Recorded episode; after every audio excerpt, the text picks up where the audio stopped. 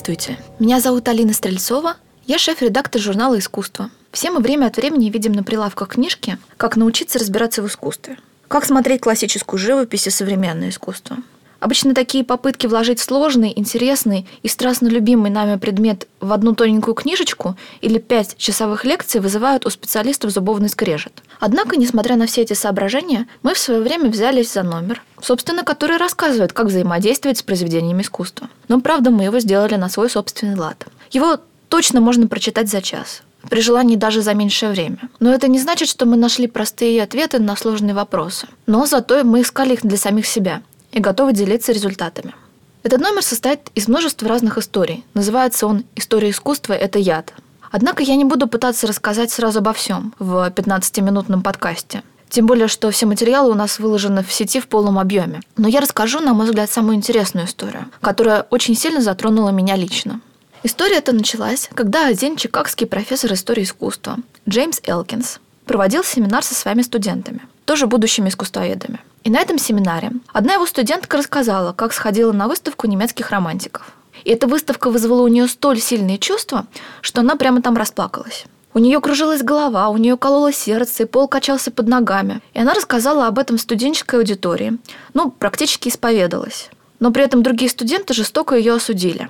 Ее обозвали наивной дурочкой, которой нет места в профессии. Один из студентов даже сказал, я не понимаю, как вообще можно любить живопись. Картины – это интеллектуальные произведения. Дескать, их надо анализировать, а не эмоционально вовлекаться.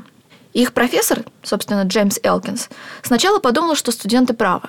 Потом он рассказал эту историю своим коллегам, и те отреагировали точно так же, сказав, что это просто плаксивая девица, которой нужно перестроить свое понимание искусства. Однако эта история все не выходила у профессора из головы. Но ведь произведения искусства создавались, чтобы вызывать аудитории сильные эмоции – любовь, ненависть, печаль, торжество, желание. Однако Приличная сегодняшняя реакция на искусство не означает, что мы плачем над трагическим сюжетом. Мы холодно думаем. Вот здесь художник хотел вызвать слезы у зрителя. Но мы же и есть зрители. Он у нас хотел вызвать слезы. Или, например, с детства нас научили, что когда мы идем в музей, мы там видим не голых мужчин и женщин, а любуемся, как мастерский скульптор передал человеческую мускулатуру. Иные реакции просто неприличны для взрослого образованного человека. Но между тем, сам скульптор не был бесполым холодным существом. И для античности чувственность была не просто важна, а очень важна. Или если ты французский художник, который изображает обнаженную Адалиску в гареме, ну и какой реакции ты ждешь? Ну, разумеется, зритель посмотрит и задумается. Вот как же великолепно мастеру удалась эта темно-синяя драпировка. Складки на ткани, ну, просто как живые. И дело на самом деле не только в обнаженной натуре. Какие-то произведения создавались, чтобы вызвать религиозный экстаз. И если мы не испытываем ничего подобного, а просто констатируем, что вот это была религиозная живопись, мы, в общем-то, не можем утверждать, что что-то в ней на самом деле поняли. А мы просто не можем понять, если нам эти эмоции недоступны. Или сентиментальные полотна XVIII века. Они предназначались вызывать у зрителей слезы и умиление. А нам они зачастую кажутся смешными. И впору спросить, а мы точно способны их увидеть? А есть еще произведения, которые создавали, чтобы вызвать страх или ненависть. Художник ведь не обязательно работает, чтобы сделать зрителю приятно или красиво. Его тема может быть страшной или мучительной. И от зрителя он будет тоже хотеть всплеска негативных эмоций как этого часто хотят авторы сегодняшних провокативных перформансов. И это уж точно лучше, чем холодное безразличие. Другое дело, что я на всякий случай оговорюсь, что ненавидеть изображение – это нормально. А ненормально из-за этого кидаться на него с ножом. Ровно так же, как и с людьми. Но, в общем-то, эмоциональная сторона произведения искусства всегда оставалась за пределами и научных исследований, и живых обсуждений. Мы же все, напоминаю, взрослые образованные люди.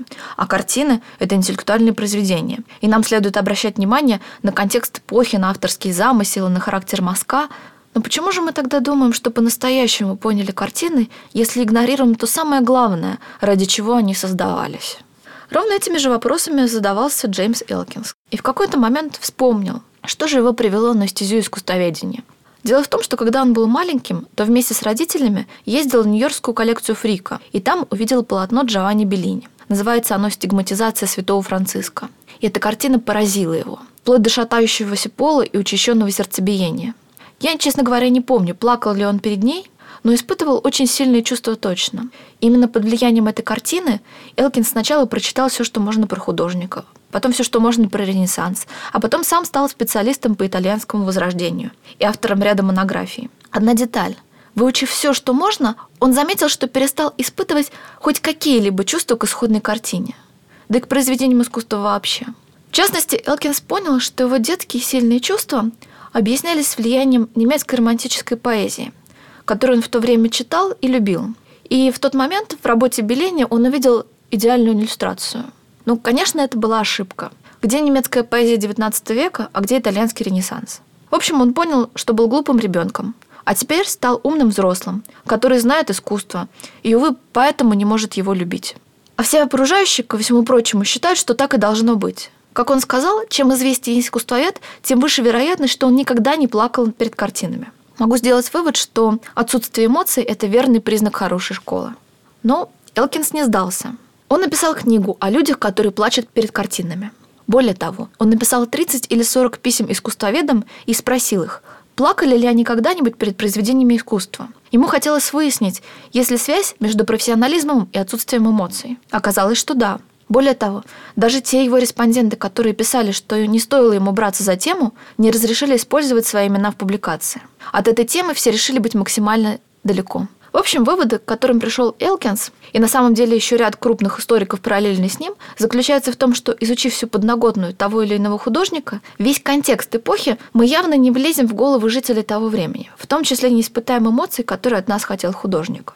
Во всех случаях мы видим только свое собственное отражение, свои собственные мысли и свои собственные эмоции. Можно, конечно, все эти эмоции купировать, игнорировать, сделать вид, что ты ничего не испытываешь, что ты предельно объективен. Но ведь это попытка обмануть себя. Например, ты будешь думать, что тебе не нравится тот или иной художник, потому что он плох, что это на самом деле объективная его характеристика, а на самом деле это вполне личная причина. Личные обстоятельства подталкивают тебя к таким оценкам. Конечно, все, о чем я сейчас говорю, касается специалистов.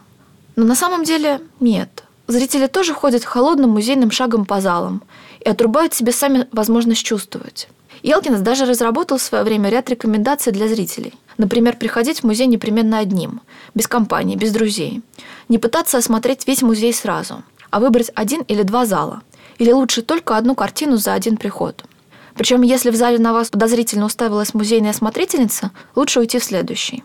Но если уж картина выбрана, надо дать ей шанс. Провести с ней хотя бы полчаса, не заглядывать в телефон, не читать этикеток и подписей. Лучше же спросить других людей, если они тоже не ходят музейным шагом. Они могут рассказать удивительные истории своих отношений с картинами.